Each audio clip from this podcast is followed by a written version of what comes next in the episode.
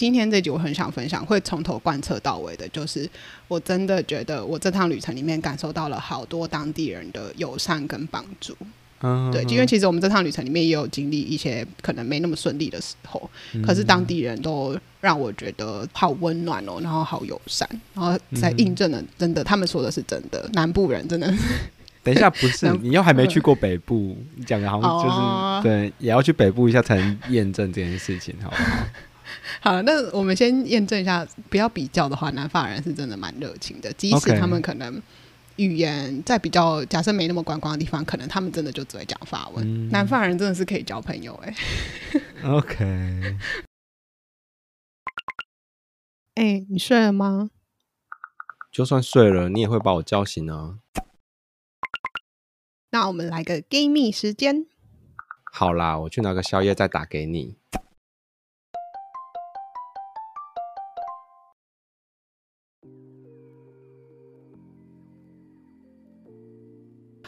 我们无预警的跟大家说，我们去放了暑假，所以我们这一集想要来那个让大家知道，我们真的有认真的去放暑假。我啦，嗯、我的部分，我不知道你，我都在确诊。这也是暑假的一部分啊，好不好？OK，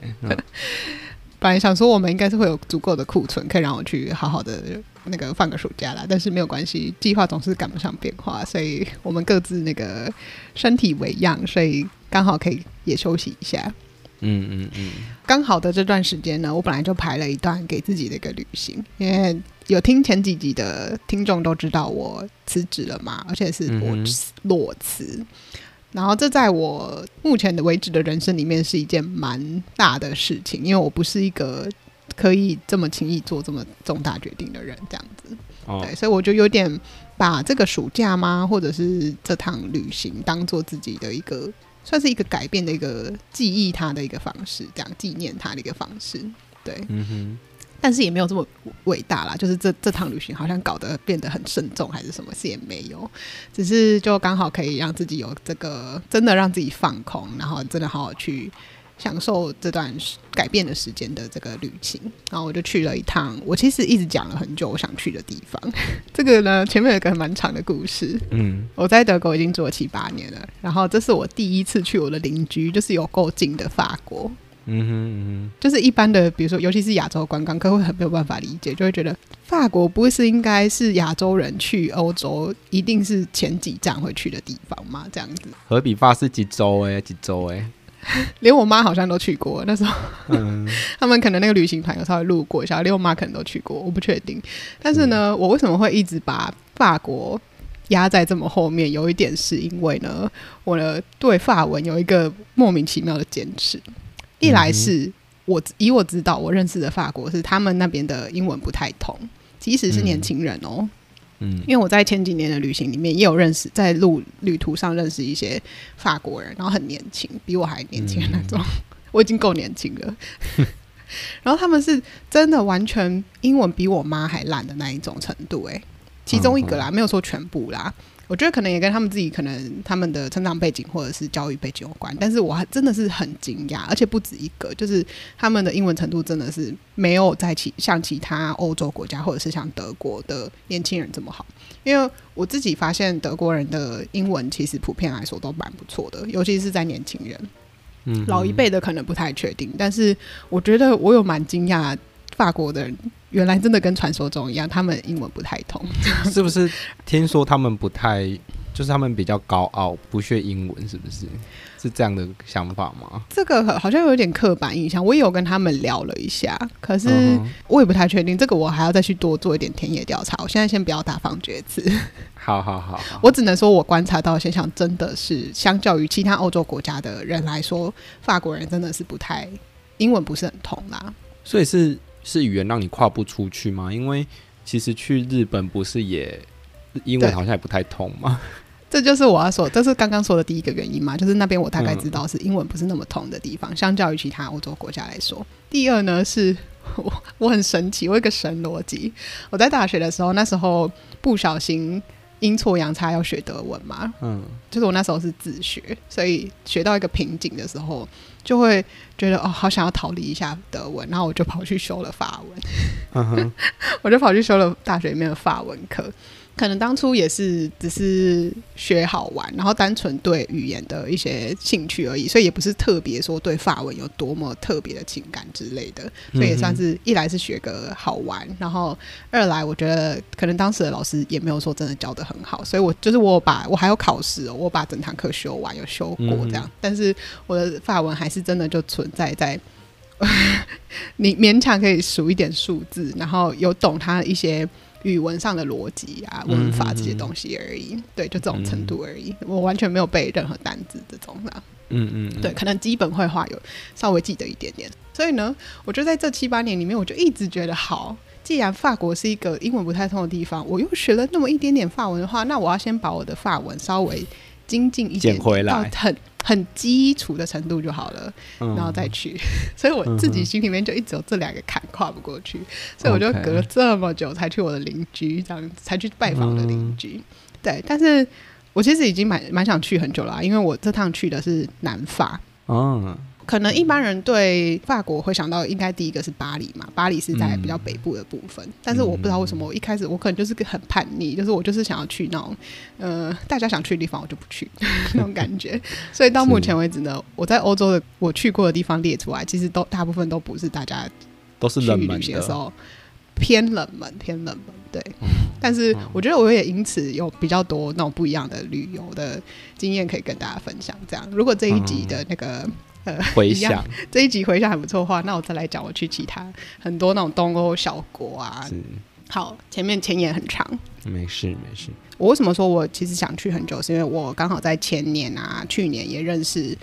算法国的朋友，或是跟他们跟法国可能有一些呃渊源的朋友就对了啦。嗯嗯，然后所以我也一直。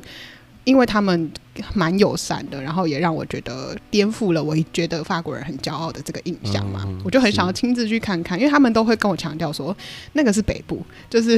他们就会站南北这样，他们就说你去南部什么什么的，然后所以我也知道，就是南法是真的很漂亮，然后它其实也是蛮呃观光客也蛮喜欢去的地方啊，所以这次算、嗯、去的地方算是我少数会去的地方，蛮蛮热门的旅游景点就对了。嗯嗯嗯，我又是呃，这趟我也是安排 Airbnb，然后刚好就前几天的会跟那个主人一起住这样，然后这边就就有一个蛮好笑的故事是，是我就是一个很迟钝，我订的房间的时候，我有看到那个主人的照片啊，可是我完全没有觉得怎么样，嗯、我连到了之后，然后就就那个主人很热情，然后就说，哎，那就行李放放，我们一起来聊个天什么的，然后就越聊、嗯、就越觉得 哪里怪怪的。他怎么感觉很眼熟？我就说啊，好像我高中同学。然后 我就觉得越聊越很想憋笑。我就觉得你在跟我开玩笑吗？你为什么要跟我操着有奇怪腔调的英文跟我聊天？你说中文就好啦。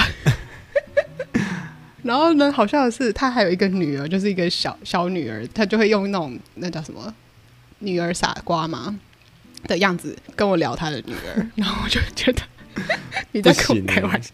你在跟我开玩笑吗？我不能想 象哎，那个高中同学我也认识，我不能想象他鸟女儿的样子。对，对，而且是女儿傻瓜的。总之我，我呃，今天这集我很想分享，会从头贯彻到尾的，就是我真的觉得我这趟旅程里面感受到了好多当地人的友善跟帮助。对，因为其实我们这趟旅程里面也有经历一些可能没那么顺利的时候，嗯、可是当地人都让我觉得好温暖哦，然后好友善，然后才印证了真的，他们说的是真的，南部人真的。等一下，不是你又还没去过北部，你讲的好像就是、哦、对，也要去北部一下才能验证这件事情，好不好？好，那我们先验证一下，不要比较的话，南法人是真的蛮热情的，即使他们可能。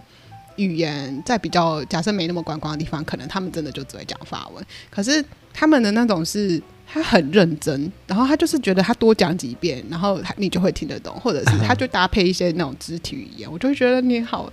我我自己个人啦，台湾人也不是很多英文很破的，然后也是很努力的想办法沟通这样子。对，然后就这套里面我好多都是这样，就是如果是比如说 Airbnb 的主人或者是什么那些就算，因为他就是本来就预期要好好帮助你嘛，你是客人嘛，对。对，可是连路人啊，然后或者是餐厅店员之类的都是这样，然后我就觉得就是要么就是我可能真的有那个体质会吸引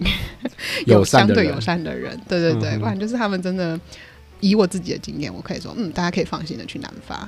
你只要把 Google 全那个翻译准备好就好，他们都很知道哎、欸，他们都超流熟练的哦，他们都知道我们假设讲了几句不通，然后他都知道我掏手机是什么意思，他都已经准备好要对着我的手机，比如是可以按那个语音嘛，是是，是，他都已经准备好要讲了。的，嗯，对，嗯，这件事情就让我又在想到说，因为感受到他们的那个温暖，让我又燃起了我想要真的再重新认真的去学法文这件事情哎、欸，哦。我为什么会对学习语言有兴趣？一来当然是你可以跟更多人沟通，或是使用的部分。可是有时候，嗯、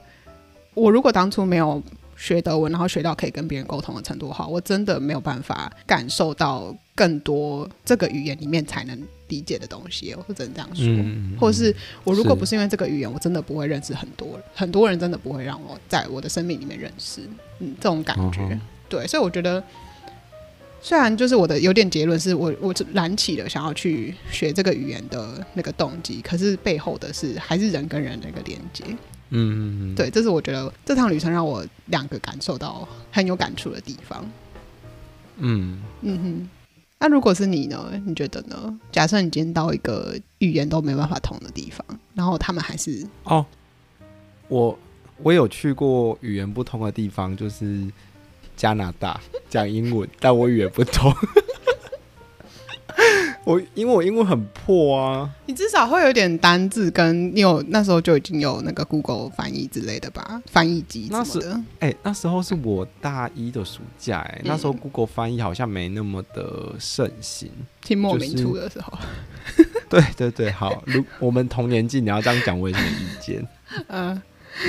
对，我那时候是去参加活动，嗯。他也是假设你们都是会讲英文的，所以他一些官方的讯息啊什么的，其实他们就是大会的一些报告，嗯、你们要怎么去领你们的设备啊，然后这边的一些环境介绍，还有等一下的活动的一些讲解，都是全英文的，然后就会很流畅。嗯、但是太对我来说是二点五倍速，嗯，嗯，对他来说是流畅，对其他人来听起来也是顺顺的，但对我来说就是二点五倍速。然后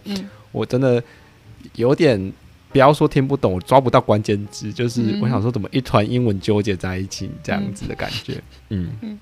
然后我就真的听不懂啊。那因为那时候是一个国际的活动，所以那时候也是来自各国的伙伴。大会讲解完之后，我就跟他们求救，我就说我我就试着表达，我真的听不懂。我们就围成一个圈，然后一群人试着跟我说刚刚发生了什么事情，然后。他们就试着用最简单的单字让我懂，然后我可能比如说某个单字我不懂的时候，我就会试着发那个音，我就会说 What is 什么什么，我就会说那是什么东西。他们就他们就开始讨论说要怎么让我知道那个东西是什么，就会有点像变成字典，就是字典不是会要讲解某个比较艰深的单字嘛，他们然后再用更多艰涩的单字。对，反正或者用笔的 或者怎么样，反正他们就会想到办法让我知道哦。这个单子是什么？然后我确实这样子有让我更顺利的参与活动，可是也会有一点挫败的感觉，是说，因为有时候主持人啊或什么，他们也会讲讲干话啊之类的，就是穿插在讯息里面，然后大家可能就会哄堂大笑，怎么想说在笑什么？那可是我会。因为我们沟通已经够辛苦了，所以小队我的伙伴也只会跟我讲重要的讯息，餐具怎么领啊，然后等一下活动怎么进行。可是干话的部分，你也不可能说，哎、欸，那刚刚干话发生了什么事情？为什么刚刚大家笑是在笑什么？我就是也没办法懂，然后就会觉得我没有办法融入那个，我第一时间就已经没办法参与了。然后事后人家也有时候也不一定是是不想跟你讲，而是。你语言不懂，有时候那个梗就是，比如说可能是谐音梗啊，或什么。嗯、那如果你没有懂这个语言，其实我怎么跟你讲，你也是不会懂他的笑点在哪里的那种感觉。嗯、对，所以就会觉得蛮可惜的，就那个融入感还是会有差啊。即便即便真的比手画脚啊，想办法还是能沟通，可是是没有办法真的很到地的了解他到底在表达什么的。嗯，那那次经验之后，你觉得呢？我就有真的想。发自内心的回台湾之后，就想好好学英文，然后也没有好好学，所以我到现在就是还在，就是没有要出国的意思。但是那一次有让我比较放得开，就是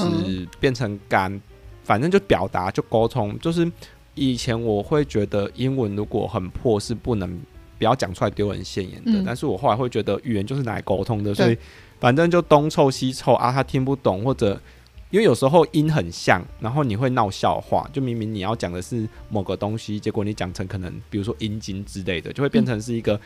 很荒谬的词。嗯、然后可是他知道你只是不是母语，所以你发音不好。那他其实知道你想要讲的是正确的是什么。那他们对我们的包容力也会比较强一点吧？那就会想办法跟我沟通，我就想办法比手画脚啊，想办法跟外国人沟通。然后是那一趟旅程之后，让我真的后来的，不管是去日本或泰国，就真的变得有点肆无忌惮，反正就想办法沟通就对了啦，这样子。对，那你有过那种时期是你会觉得讲不好是，就是你要是是你的错啊，是你的怎样的，就是你会觉得很羞愧这样子是吗？嗯，还是就是因为我觉得，哦、我觉得台湾的教育会觉得，哦，哦，你文法要对，对发音要对，要正确之类的那种感觉。对对对，我、嗯、因为我也经历过这种事情啊，就是甚至到现在可能还是有一点点吧。对，我对德文之类的，就我也还是会、嗯、会害羞什么的。但是好像真的过了就过了。嗯，老实说，我来德国之前，我也不太讲英文，然后我也不太敢，然后会很怕犯错什么的，嗯、然后也是常常会有听不懂状况。嗯、可是到后来。可能瞬间进步很快，然后别人就问我说：“哎、欸，那你都怎么就是练你的英文啊？什么什么？为什么可以进步这么快？”我就说：“去学德文。”没有啦，应该是说那时候，毕竟我来呃柏林，相对也是一个英文蛮通的地方啦。然后再来是，嗯嗯因为我如果还要用另外一个我更烂的语言去表达，那就会相对的促使我要去用我相相对而言还可以的语言吧，就英文嘛。就是没有比较，没有伤害啊！就像要怎么整理冰箱跟房间，就是去写论文啊。不想写论文，就会去整理房间的之类的。这就是我那时候的，其实我的逻辑也算是正确的，对不对？我那时候学德文学到有点那个卡住的时候，就去学另外一个法文，所以就会觉得.哦，我的都还不错啦，就愿意甘愿回来这样子。是，对。但是就是你不是说你回台湾之后又没有继续学英文，会不会是你觉得你的那个？想要，或者是你那个动机不够啊？我觉得确实对我来说没有到很强烈啊，对啊，因为因为我自己的本身的条件也不是一个太能频繁出国或怎么样的状态吧。然后我对于出国的渴求，就像你，你也不是说经济多富裕或怎么样，可是我对于要去国外的这件事情的那种强烈程度，可能就没那么高。嗯，可是我是因为想要认识更多不一样的人，跟有趣的人。交流也不是说为了出国，还是为了去玩。可是回到一个点是啊，台湾就已经很多我都认识不完了，就是也不是只有国外才有有趣跟对啊。应该是说我到一个地方的时候，我至少都会学打招呼跟讲谢谢，就是那种很基本我都会学，嗯、因为我知道对当地人而言，即使你不会讲他们的语言，你。为了他们，然后去会亲切一点呐、啊。对对对，你就去讲个，就是打招呼啊，说个谢谢啊什么的，用他们的语言讲，他们就会更觉得，因为 Thank you 大家都听得懂，可是，对啊，你用不同的语言讲，就是感觉就是不一样了。我会 Bonjour 啊，Bonjour 有，我还特地阿里阿斗之类的。对对对对，所以你知道我还很闲，我就有，反正有一次我们在打车，然后有无聊，我就在车上想了一下。我就这边数，我学了，我会几个国家的语言的谢谢，嗯，十九个，然后嗯，就是蛮得意的。没有，就是我会觉得这是我对当地收集图鉴的感觉，是吗？也不是，因为你知道，我会就是比如说我们这一趟法国这一趟，我们有搭一趟计程车，然后就 Uber 司机他也蛮尽力的在用他的，不管是法文啊，或者是用他就用一些很简单的那个单字，想要跟我们就是。比如说，他想要确认我们到达机场的时间是 OK 的啊，什么什么的，他也没有硬要跟我们聊啦。只是我就有感受到他，他很友善啊，然后也帮我们拿行李什么的。所以我就特地在短短的路程上面，我就特地学了“祝你有个美好的一天”的法文，这样。然后下车的时候就跟他讲，然后就觉得就是那种传递这种，你知道，就我也是临时抱佛脚，我也不会啊，什么什么的这样子。只是我就会想要表达我自己的这种友善给当当地人吧，尤其是我也有感受到他们的友善的时候。嗯，哎、欸，可是我有一个问题是，嗯、会不会是旅行才会特别想做这件事情呢？因为我在想的是，你如果在台湾，嗯，或者你生活的地方，你会跟，比如说我跟早餐店的阿姨的语言也通啊，我跟我昨天喝醉酒的 Uber 司机语言也通啊，嗯、但是 不是他喝醉酒啊，我喝醉酒载我回来的 Uber 司机啊，对，嗯、就是，可是我我就是一个不太想。跟陌生人在多说话的人。所以我觉得这个有时候就是自己的一念之间吧，就是你要不要对这个陌生人有一个一个小小的善意吧，这种感觉。啊，对啊，所以我说你在你的生活的里，你也会你也会跟早餐店那里多聊个几句吗？或者餐厅？我在柏林的时候会耶，虽然有点看我当、哦、当天的心情，可是我我每天都会去，呃，不用到每天，就是我很常会去我家附近的公园散步嘛，我都会对。也去散步或是遛狗的人微笑，诶，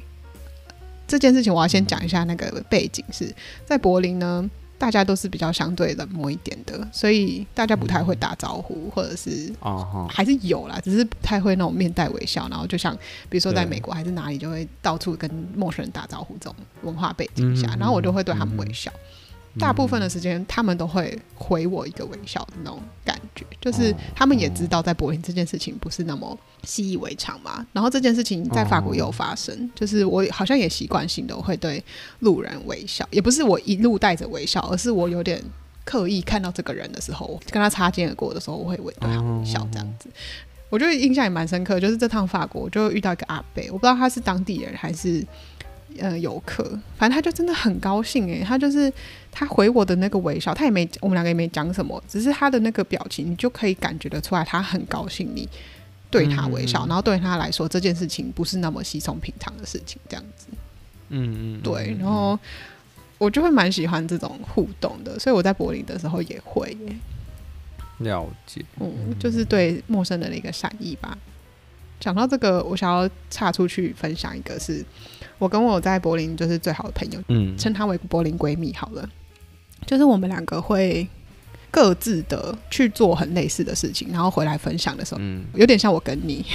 就是我们分开、啊、没有说好哦，去做了很类似的事情。嗯、然后他有一次就在跟我分享的时候，他跟我说，他昨天在路上有点泛泪，或者是有点掉眼泪，这样我就说怎么了？嗯，然后他就说他在路过一个街友旁边的时候，他就好好的对他微笑一下。对方也回回他了一个微笑，而且他知道他那个微笑是有更多其他的意思的，很像是哇，我已经一个月没有人对我用这个眼神对我微笑了，因为可能一般人都是要么无视他，不然可能就是嫌弃之类的。然后他们两个就在那种没有语言对话的那个过程里面交流了，你知道那种感觉吗？嗯嗯。也有一次是他在搭车的时候也遇到一个街友。反正在他们两个在同一站下车，他就去问那个街友说：“你今天吃东西了吗？”然后街友就说：“我已经两天没吃东西了。”嗯，他就带他到一个就是类似小吃店的地方，然后他就说：“来，你点啊，我付钱。”这样子，嗯，对。然后我就觉得，为什么我会跟他这么契合？好像就是我们两个其实也没有说好我们要怎么对待这个世界，或是用什么态度对待别人。可是我们两个就是会很。很相近嘛，这样子，因为我自己也是会啊、嗯呃，在柏林你可以跟政府领报纸，就是你可能要登记说你是呃游民啊，然后你可以去跟他们领一些东西来路上卖这样子，然后换一点钱之类的，嗯、对，然后路上他们都会有这样的人，然后我都会就给他们身上有零钱的话，就会给他们一点啊，或者是有时候我也不确定，其实我也没有一定的那个标准说哦，我每次看到呃街友我都会给他们钱，还是。怎样的街友才会给他们钱之类的？嗯嗯嗯。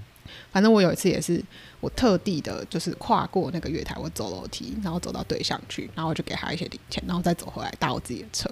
嗯，对，就这些事情，就是 讲一讲，又要讲一些，用一些干话来，就是结束这个温馨的回合。是我对我身边的人都没这么好，我对我身边的人都尽量的机车机车。那我对这些，嗯。就是回应你刚刚问我的那个问题吧，我好像也想要给这个社会一些，就是你的那些小善意，也不是说你哦，我就是为了要今天要集三件善事，日行三善什么什么的这种事情，对啊，就是一种人跟人之间的互动吧。我会觉得很珍贵的，就是那种他给你那个眼神是，可能一个月内都没有其他人对我这样子笑过了的那种表情的时候，我会觉得很珍贵，嗯。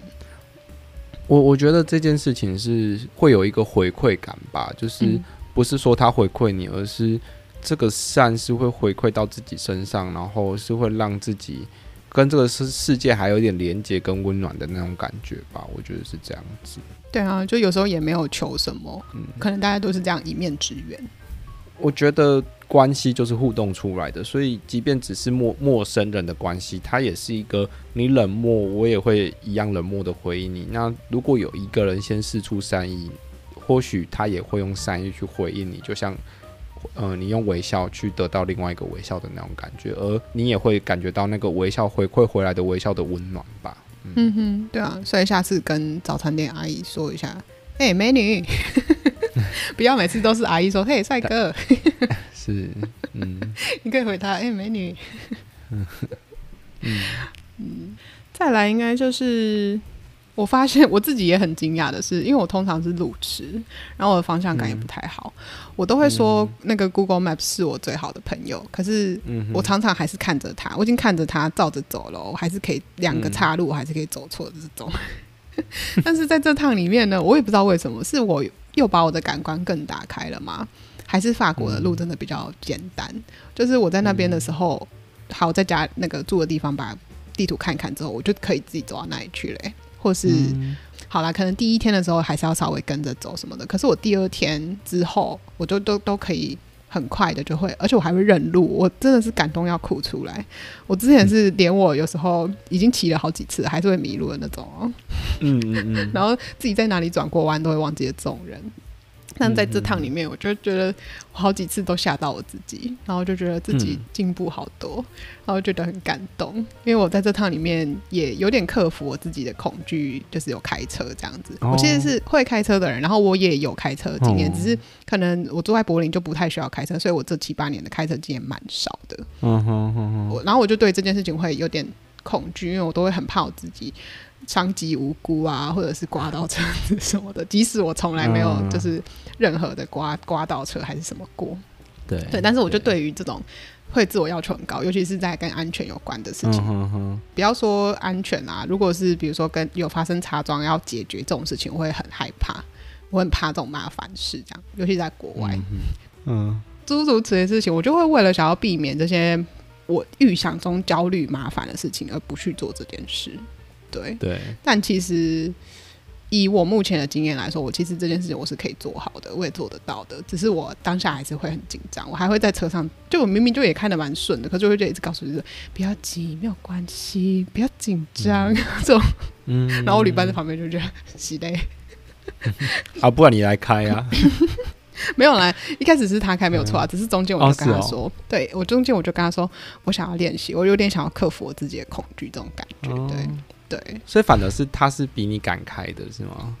对对，就是而且相较于可能熟练度，或者是反正开车频率，他可能最近至少跟我比是、嗯、是算多的啦，这样子。对，了解。然后因为我自己也是我在台湾我在开车，嗯、可是出国外开车，我上次去泰国骑摩托都骑摩托车都觉得偏害怕，毕、嗯、竟它跟我们是相反的交通方向。是啊，是啊。我不知道法国是不是跟我们相同，跟台湾是一样的。哦，那就会比较安全一点，因为我觉得去日本，我我也不敢开车哎，就是哦，你都去那些，你都去那些相反的地方哎，方向想。没有啊，就是比较常去的啊，因为其实有朋友邀请说要不要去日，考虑要去日本自驾，可是我有听过，就是因为驾驶方向不同，然后因为有时候发生危险的时候，真的很靠直觉，嗯，然后就会习惯性的用身体记忆的去转你觉得比较安全的那个方向，嗯，可是。就会是判断错误，就会可能本来应该是往人行道，可是会变成往逆向的方向去。嗯嗯，对。我光骑摩托车都已经觉得有点惊惊了，这样子。嗯嗯嗯。每个地方还是会有差异嘛，比如说，有些地方就是单行道很多啊，有些地方就是圆环啊，或者是什么要让公车什么这些挖里，就是这些杂七杂七杂八的东西。然后法国就全部都是法文嘛，他就是。我就是跨博，然后我就还真的就是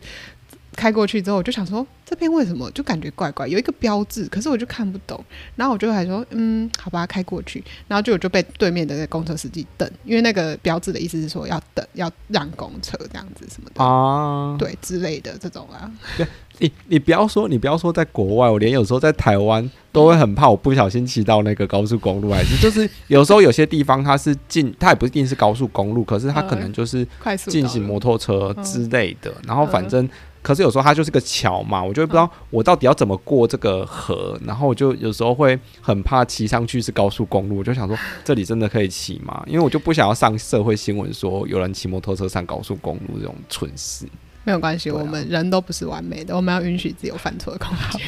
不要拿我的话来堵我的嘴，欸，活着回来就好了。好，上新闻就上新闻，有活着就好了，这样。对了，但是就是这些事情，我就有点有意识的要让自己去。练习面对自己的恐惧这些东西，对，然后我觉得就是在可接受的范围去尝试啊，就是对，嗯，然后就有发觉自己也也做得到啦。然后还有一个是这趟旅程里面，我觉得有有发生一些插曲，然后我觉得蛮感动的是，我跟我的旅伴都可以蛮快的，就是理性的坐下来讨论，然后看要怎么解决。因为呢，你刚刚说插曲的时候，我以为你要说插撞，吓死我了。插曲，插插曲，不是插 撞。Okay, okay. 对，Okay. 好，这件事呢，就是大概我不知道在台湾的大家有没有看到这个新闻，但是就是刚好在我们要去的那个我们的终点站的那个城市有发生暴动，然后蛮严重的。嗯，嗯对。因为他在我们要去的前几天发生嘛，所以我们就还在观望，就想说看那个暴动会不会就是在我们去之前就结束。反正我们大概在去的前一两天左右的时间，我们就好想说好不要冒险，就是没有任何地方值得让自己赔上那个安全。嗯嗯。然后我们就决定好改机票，然后也在打算说哦，要不要干脆就比如说租车什么事情啊，还是住宿也要调整啊这些东西。嗯嗯嗯嗯。在去的前一两天，就是那天我们还有看一下我我看一下新闻嘛，然后就觉得哦状况好像不太妙，就想说好，那我们就决定要改，然后。不打算在那边观光了，这样还提前回、嗯、回家。呃，就在我们改完机票的隔天呢，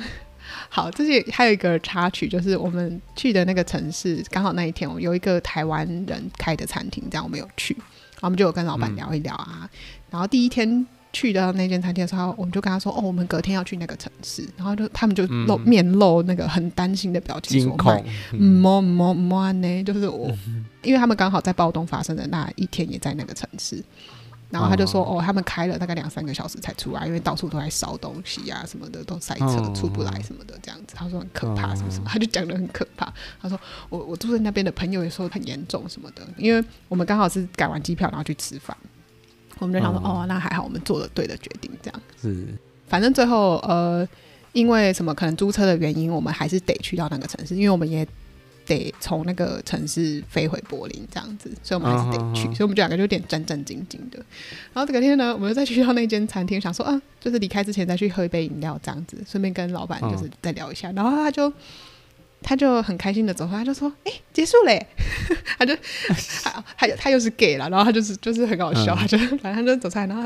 一改昨天那个很沉重的心情，然后说：“哎、欸，都结束了，嗯、没事了。”这样子，然后我就说：“我们我们已经改好那个对，改好飞机啊什么的，然后等一下已经要出发前往那个城市，但是就觉得嗯有点可惜是，是我们就为了那件事情提早要回来嘛，然后所以想去的地方在那个城市也没办法去。”然后呢，嗯、还有一件事是，我们订的那间住宿是我难得愿意就是花大钱下去，然后就是还有很漂亮的 view 啊，然后嗯、呃，在市中心啊什么，我平常不会就是这样子花下去，主要是因为那个城市就是蛮著名的，是蛮多区是不太安全的，所以我当初在订。住宿的时候就决定好，我就是定在最安全，然后可能比较贵一点的地方，没有到真的很夸张那种嘛，所以我就很期待那一天的住宿。嗯，然后我就我们最后一天还是有去到嘛，但是我们那时候也太晚取消，也没办法取消，所以等于我们付了三天的钱，可是我们只能住一天这样子。嗯，又懂得心心就很很痛这样子。你如果从头到尾都没去过，你直接取消就算了。重点是你去了一个晚上，嗯、然后你隔天就要立马飞走，你有懂我那个意思吗？就会觉得很可惜，就是而且是因为这种事情嘛，嗯、就是你无法预料，然后他也刚好就结束了，他就在我们到的那一天就结束了，你就懂了。但是呢，我也因为这件事情学到，就是就觉得还是从我们要从哪个角度看这件事情吧。嗯、一来是来好，我们至少可以安全的在那里，因为我们本来的计划是，我们只打算到那边还车，然后就待在住的地方不要出来，对，就有点逃出这个城市那种感觉，隔天就飞走这种感觉。但至少它结束了，然后在我们到的时候呢，天气也很好，我们还可以在那个城市，就是就是很市中心的地方，稍微小逛一下，对，然后就是好好的品尝跟好好珍惜这一个不到。二十个小时嘛，还是几个小时的时间就好了，这样子。嗯、然后也去住到了很喜欢的地方吧。然后那个 view 真的是超级美，大家有兴趣的话，我再 po 在 Instagram，大家去看。笑死！就对啊，如果如如果你们去之前还没结束的话，其实那一晚就会蛮可怕的。我觉得你们多待的那一晚，就是看我们要从哪个角度看这件事嘛。虽然我一开始就是也在一直跟我的那个旅伴靠腰说。我真的心痛比快乐更真实。我就一直在那边唱一堆那种，就是那种什么 “say goodbye” 啊，什么 “goodbye my love” 什么那种歌。你你讲到这个，我也来分享一下我放暑假很心痛的一个过程吧。嗯、就是我端午连假排了一整个周末，哎、欸，就是我自己，嗯，又多了排了一些特休，所以我放了比清明年假还多嘛。我放九天的年假。嗯，然后这年假我要干嘛？我当然就是要去找我的，对，去谈恋爱，去找我的另外一个男朋友。然后结果我在第四天，嗯，我有九天的假期，我在第四天确诊，然后后面的从第四天开始，后面都在一个确诊的过程中很痛苦，然后我们也几乎没有办法好好的可能出去玩啊，或怎么样，所以也当然会觉得很可惜。可是。我会排一个这么长的长假去，本来就也是想说，想要试着跟他短暂的小同居嘛，生活看看，所以就会觉得说，嗯，啊，生病这种事情本来就是两个人的日常里会发生的事情，那这某种程度也是在看我们两个怎么一起去面对。挑战就是我们如果遇到有一些状况的时候，那确实我们在这个挑战中有去发生争执、有吵架，而、啊、我们怎么去面对这个挑战？那怎么去化解它？嗯、那确实，我觉得就是像你讲的，怎么从什么角度去看一件事情吧。嗯嗯嗯。所以我就其实也蛮感谢那个晚上，因为我们两个就真的很，就是我们两个也没讲什么话，我们就好好的待在。就是那一间住宿的有非常棒的 view，然后我们就两个人就坐在阳台啊，或者是坐在沙发上，我们就好好的看着外面。一开始其实是有点多云的，然后到晚上的时候呢，云就散了。然后那一天是满月，然后配上我们那个 view，好，我直接讲出来，那个 view 是码头，一看出去就是码头，然后还有一个在山上的城堡，然后左边有那种山，就是高山这样子，然后再配一颗月满月，听起来就很赞哎。我就很认真的、好好的品尝了那一个晚上跟那个 view，嗯，然后也觉得，嗯、说不定这就是如果没有这个插插曲的话，我隔天就会觉得啊，反正还有三天可以看嘛，这种感觉，嗯、就是你就会不那么珍惜那种感觉，是，对。然后呢，还有另外一个插曲是发生在这件事情之前啦，嗯、刚好我们。嗯在倒数第二个城市订的住宿有一点，因为当初就觉得啊都可以啦，都可以啦，然后就订下去。结果一到的时候，我们两个都有点傻眼，就是是我们订过，嗯、我我啦，我个人订过最硬要睡还是可以睡啦，就是 就是你知道当过兵的，就是睡哪里都可以。对啊，你当过兵是不是？没有啊，这个这个夸饰法，但是就是硬要睡还是可以，嗯、可是就是就很潮湿啊、阴暗啊，然后。就比较老旧啦，这种感觉这样子。嗯嗯。嗯然后呢，那天的行程也有点多，然后我们还在处理一些事情，然后是到最后，我们两个好想说，好事情都处理完了，时间有一点点晚了，我就直接跟他说，那间房间你可以，你可以接受吗？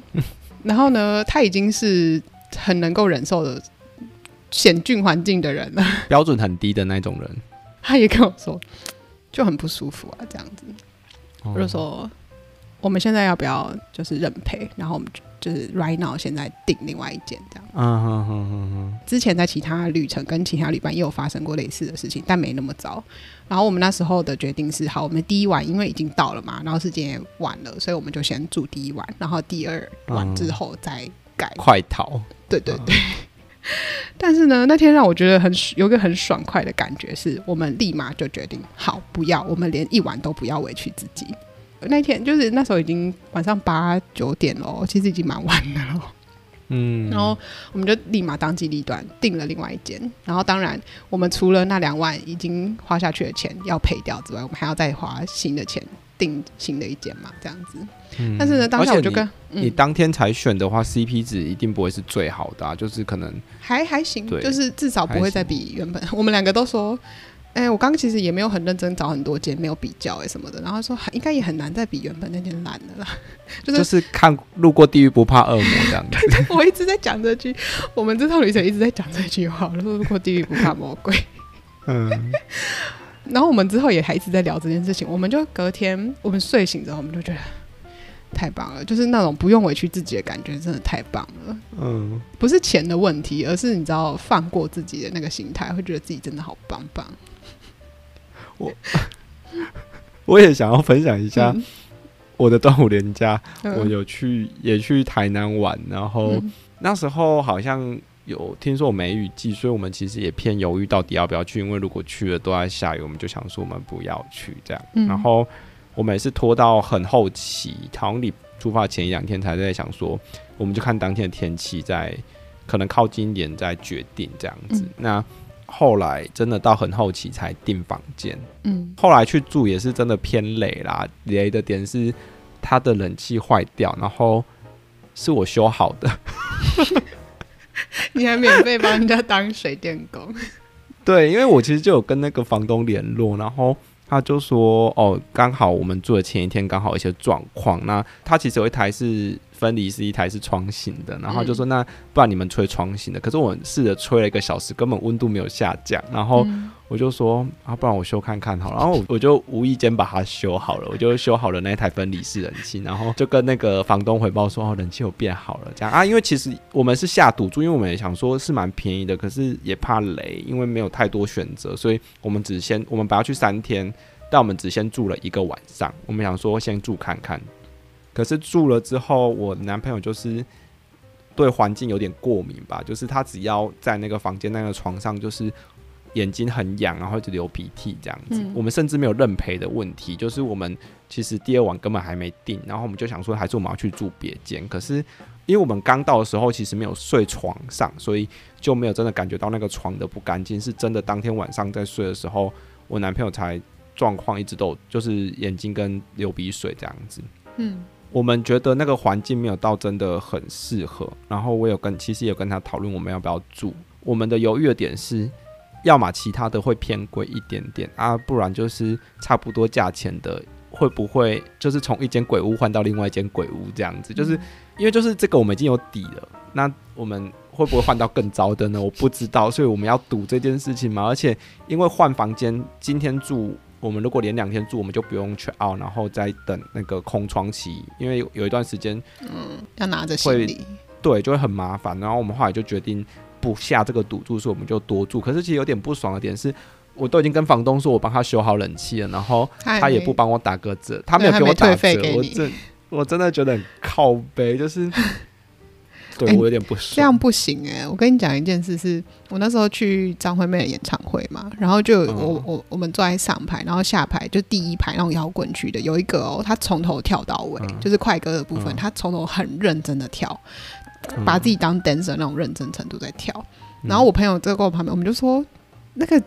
主办单位应该要退钱给他吧，就是 他根本是来上班的耶。对，你应该要跟房东讲这个故事。可是。你知道我就是我，我很少会吃东西会留副品啊什么的。我真的是不，我后来不爽到就是直接上 Airbnb 给他留副品，就真的是，我觉得房东很不会做，因为他没有真的到很雷，但是有有会觉得委屈到我没关系，但委屈到我男朋友我不行的那种感觉，哦、然后觉得他眼睛痒到不行，然后鼻涕流到一个不行，可是我、嗯、我都没反应，我是一个很不敏感的人，嗯、对环境很不敏感的人，所以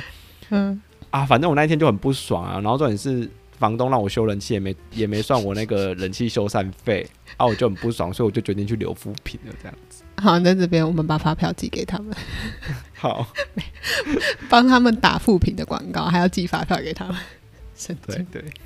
哦，讲到这个，我觉得也蛮感谢，因为之后我们不是临时换嘛，对，然后我其实是要通知那个呃那个房东，他要给我钥匙的这样子，嗯嗯嗯，我后来才看到说，哦，我其实要打电话给他，然后我看到说要打电话跟房东拿钥匙，想说啊，是啊，因为他们就又不讲英文嘛，然后我很怕的是，因为那时候已经蛮晚了，已经九点十点这样子，我第一通没有通，然后我就说啊。然后就是在打第二通，因为我们已经在他家门口了，然后就再打一次，然后他有接起来，就是我我就用英文跟他讲嘛，我有尽量放慢速度，然后只讲关键字，我就说我从什么网站订到你的房间这样子，然后他一开始就是先跟我用可能用半的呃半半英文半法文跟我说他不会讲英英文啊，他英文不好什么什么这样，然后我很怕的是他挂我电话，因为他大可以不要赚我这一笔嘛，因为我真的很临时嘛。然后我们两个就很怕说我们两个要再回去住那露宿街头。对，哦、不是然后我就 我就叫我的那个女伴说：“快快快，那个 Google Translate 拿出来，那个赶快帮我翻译这句，给我翻成那个法文。”然后我就照念，嗯、就是。那时候就很感谢自己，至少有学过一点点的法文，就是还会发音，就是知道怎么拼起来，怎么念。虽然都虽然错误百出，可能对方听不懂，可是我就是尽量，就是赶快讲一些关键字，这样子。我你的、嗯、你的住的地方，然后什么什么这样，我要拿钥匙，我就在那边钥匙。嗯、我们两个超紧张，因为我很怕的就是他就，而且那天又是礼拜六晚上，然后大家可能在、嗯、就是在跟朋友聚啊，在嗨这样子。哦，他后来就是有把电话交给一个他会讲英文的朋友，然后他就跟我说，他们现在正在 party 什么的之类，我就很怕他宁愿 party 嘛之类的。然后，所以我这边真的要再次的感谢，为什么我这一趟会这么感谢南法人的那个温暖，是他特地，而且他不在那个城市里面，他好像还从就是可能要开车个开不知道半小时一小时之类的，他要先回家拿钥匙，然后再来。他就特地为了我们离开了他 party 的场合，回家拿钥匙，然后来让我们入住。然后我就真的非常的感谢，一来他没有挂我电话就算了，嗯、二来他还，还他还愿意就是说对赚你们这一笔啊，还愿意赚。他一开始是跟我说他没有收到那个订房确认什么的，单对对对，是我打给他之后他看了一下才看到什么的。当下我就觉得他其实还是我习惯德国人，他们就会聊老子的那个。Saturday night 比较重要，对对 对，对，啊、对，我要先确定的是好，所以我们确定可以入住，对不对？因为我真的很不想要再回去那一间，我就先跟他确认完，嗯、他说对，可是你们要不好意思要等我们一下，我们要回家拿钥匙。我说没有问题，没有关系，我可以等你什么什么的。嗯、对，然后他来的时候还跟我，他最后还说怎么都会这么晚，这么晚 check in 什么什么的？这样子，他不是在怪我们，嗯、他只是想说疑惑，对对对，发生什么事了？然后我就还我要用就是很。尽量简单的方式跟他说哦，因为我们原本住的地方有些问题，住到鬼屋。对，然后结束之后啊，我是真的很感谢，因为如果我们真的就委屈自己住在那个地方，我觉得是那个委屈自己会让我觉得很心情会被打坏这样子。嗯，然后尤其我们